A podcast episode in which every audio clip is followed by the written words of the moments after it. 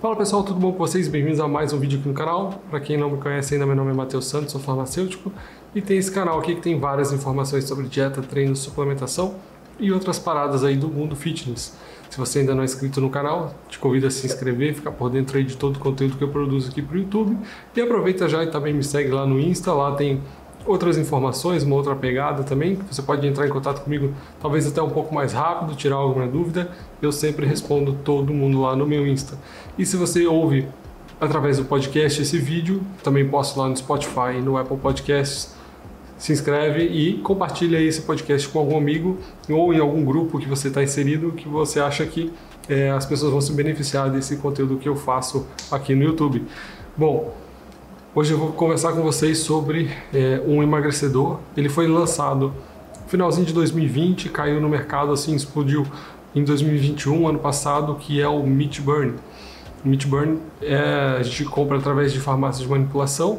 É um ativo bem interessante, já foi até pedido aqui no canal e por isso que eu resolvi fazer, né, contar um pouquinho mais e explicar um pouquinho mais o que, é o Meat Burn, como que a gente utiliza ele, qual dosagem e quais cuidados que a gente precisa ter com ele? Bom, antes de mais nada, o Meat Burn ele é um fitoterápico, ou seja, ele é um, um medicamento né, a partir de plantas, um extrato de folhas de oliveira e é padronizado em duas substâncias que têm é, essa ação emagrecedora, que é a oleuropeína e o ácido oleanoico.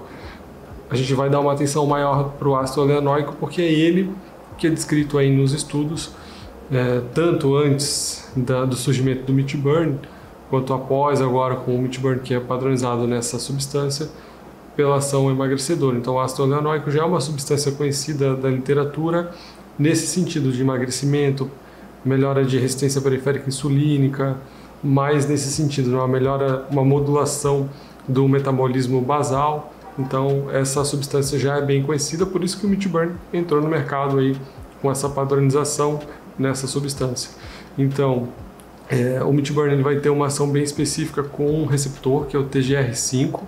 É um receptor que a gente tem lá no fígado, mas ele tem ações né, que vêm sendo descobertas no nosso corpo todo, mas principalmente numa ação é, de metabolismo, né, de metabólica, uma ação metabólica.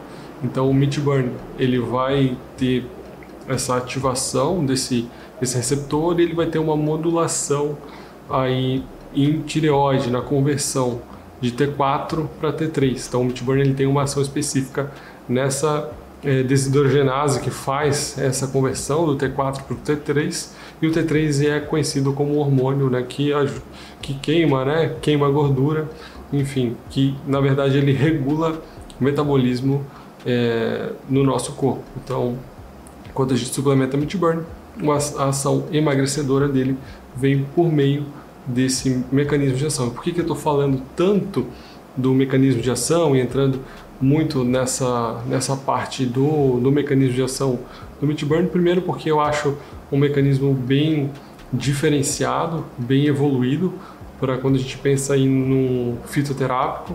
É, hoje, medicamentos para diabetes, eles têm uma, uma veia, né, uma linha de pesquisa com o ácido oleanoico, então isso é interessante. Desse ponto de vista, que a gente tem algo natural é, para emagrecimento que não tem nenhuma secreção de catecolaminas, ou seja, assim, não vai alterar a pressão arterial, não vai te dar aceleração no coração, você pode usar de noite, você pode usar de dia, então tem várias, é, vários benefícios do uso do Meat Burn, Porém, a gente tem é, um certo cuidado, como ele faz modulação de ação tireoidiana, a gente tem que ter um cuidado com aquela pessoa que já tem problema na tireoide, que já faz algum tipo de tratamento.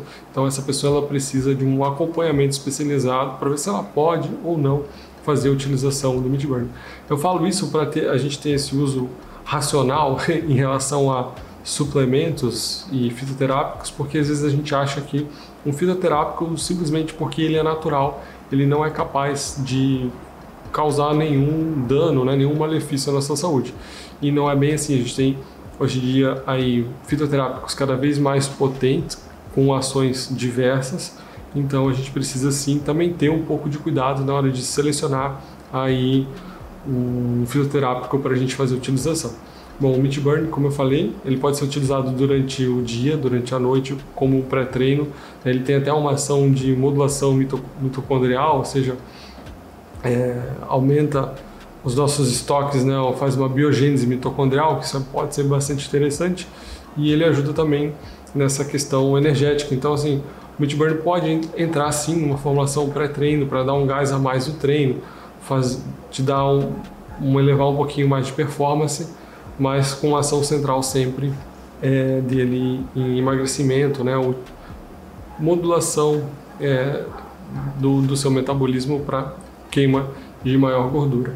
A gente não tem estudo com o Meat Burn falando é, quantas calorias ele é capaz de queimar, então é difícil a gente estimar o quanto ele vai ajudar, por exemplo, contribuir com o déficit calórico, que é o principal, né? Eu sempre falo aqui para vocês, usem as ferramentas, usem os suplementos, mas não esqueçam do básico, né? Da bioquímica básica, que é no emagrecimento a gente ter pelo menos, né? A gente ter o déficit calórico é muito, muito, muito importante. É mais importante do que usar qualquer tipo de suplemento.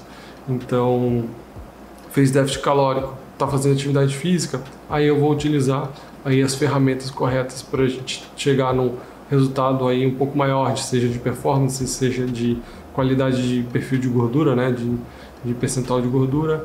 Então, é, sempre tenha em mente que você primeiro tem que fazer esse básico para depois ir implementando esse tipo de estratégia mais avançada, como eu falei do meat burn no emagrecimento.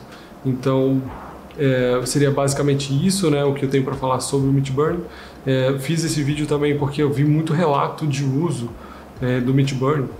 Então, eu acho isso um pouco complicado porque como que a gente vai é, julgar se algo funciona ou não em cima de uma pessoa e em cima de quantas variáveis é, são envolvidas no emagrecimento, né? como que é a dieta dessa pessoa, é, utiliza ou não algum outro tipo de recurso, faz atividade física ou não todos os dias, então é mais fácil a gente é, saber como que funciona, como que pode ajudar e se dentro do meu contexto ele faria algum sentido. Então é assim que eu enxergo um pouco né, a minha visão de mundo sobre suplementação.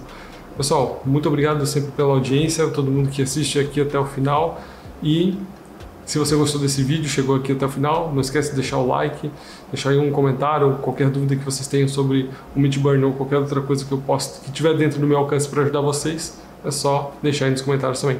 Valeu, um abraço e até a próxima semana.